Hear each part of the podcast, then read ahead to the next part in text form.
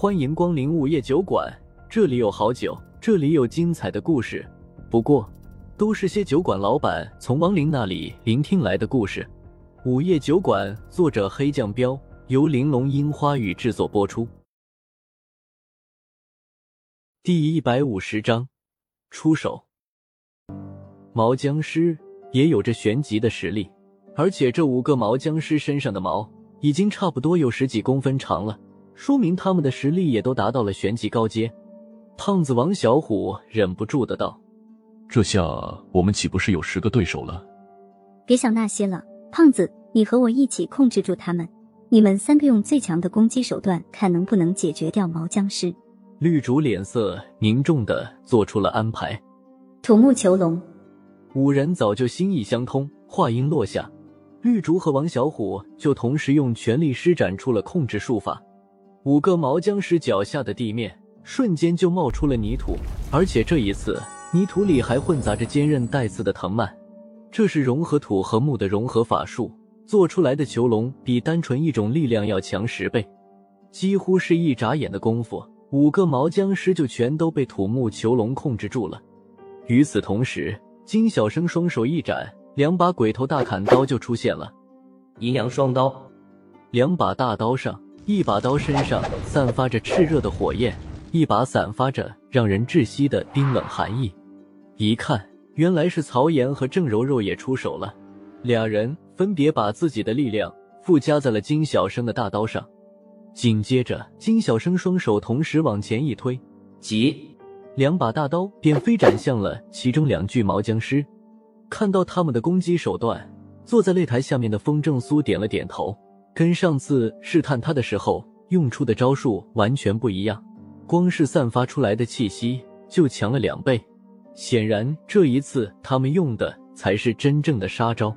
不过太可惜了，毛僵尸的身体极为坚硬，完全就是铜皮铁骨，估计最多也就是受伤。想要毁掉他们，力量还不够。果然，下一刻两柄大刀就同时砍在了两个毛僵尸的头上。虽然僵尸的头是弱点，可毛僵尸的头实在是太硬了，所以三人联合施展出来的阴阳双刀只是砍到了骨头，并没有把头砍开。看到这一幕，旁边的岳涛不屑的道：“切，花架子，呵呵，花架子，有能耐你让那五个家伙用自己的头挨一刀试试。”风正苏直接怼了过去。阴阳双刀虽然对僵尸造成不了致命的伤害。但是，即便是玄级高阶的人，也无法用自己的肉身抗的。要不是毛僵尸，换成其中任何一个人，头早就跟西瓜一样被劈开了。岳涛哼了一声，鄙视了风正苏一眼，道：“我们又不傻，干嘛用自己的头挨啊？”风正苏瞪了他一眼，道：“那就闭嘴！切，等下我就把你打得满地找牙！”岳涛恶狠狠地看着风正苏道：“风正苏懒得搭理他。”目光转回到了擂台上，只见五个毛僵尸动了，困住他们的土木牢笼顿时碎裂成了碎片。他们呼出了一口白气，抬起了长满了长长指甲的手，然后往前一蹦，就直接蹦到了擂台中间。嘿嘿，我们的尸奴凭你们的力量还伤不了他们。身后的茅山弟子阴笑道。这时，曹岩开口道：“把你们的力量。”都跟我融合，好！绿竹他们四人都没有丝毫犹豫，立刻接出手印。五行火，曹岩的动作很快，当即从口中喷出一股火焰。绿竹他们跟上，立刻把自己的力量融合进了火里。红色的火焰陡然间就变成了五彩之火。看到这一幕，风正苏点了点头，总算用对力量了。僵尸怕什么？最怕雷。但是除了雷还有火，毛僵尸而已，还达不到水火不进的地步，所以用火对付他们才是对的。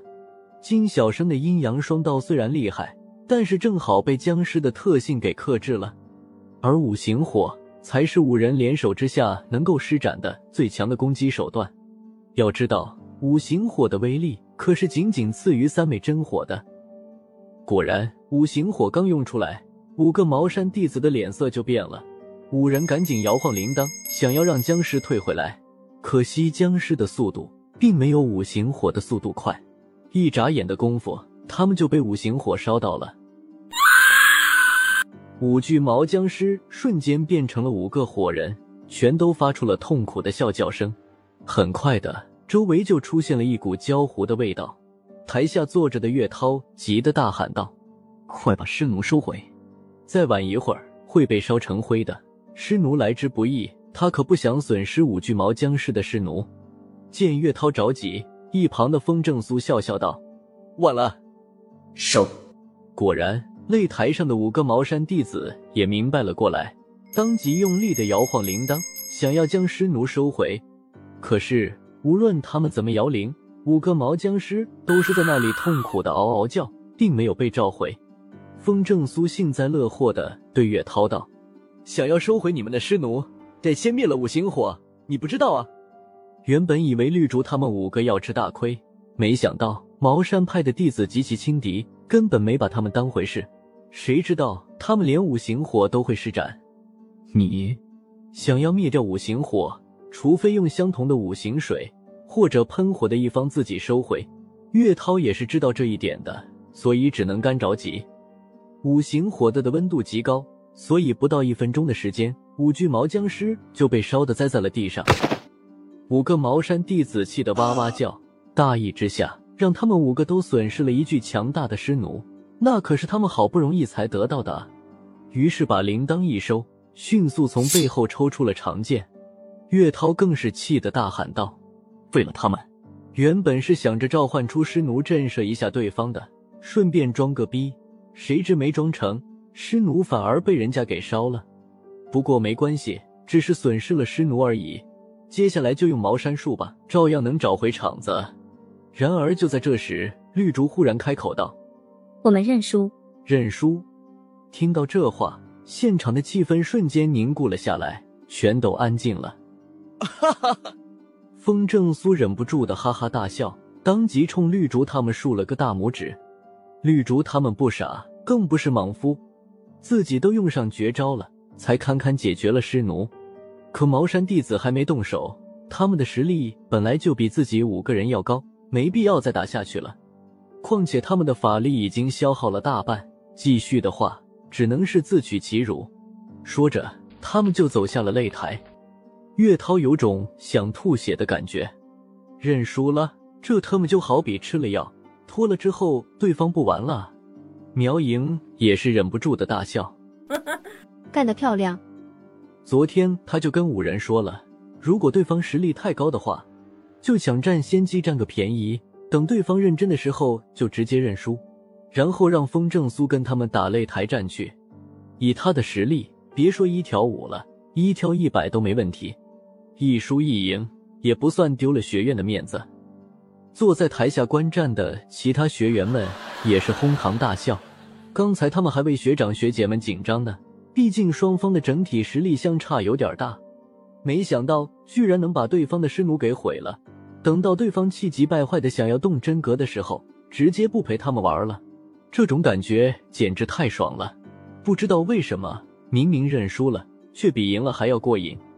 这时，风正苏走到了擂台上，冲着脸都绿了的茅山弟子道：“行了，你们也别气了，刚才你们也没啥消耗，直接开始擂台战吧。”其中一个茅山弟子站出来，咬着牙道：“哼，我来跟你打。”另外四人见状，都准备走下擂台。风正苏连忙喊住了他们：“等等，你们四个不用下去。”嗯，茅山弟子顿时一阵的疑惑。风正苏伸手指了指他们，道：“你们一起上吧，我一个对你们五个。”又到了酒馆打烊时间，下期的故事更精彩，欢迎再次光临本酒馆听故事。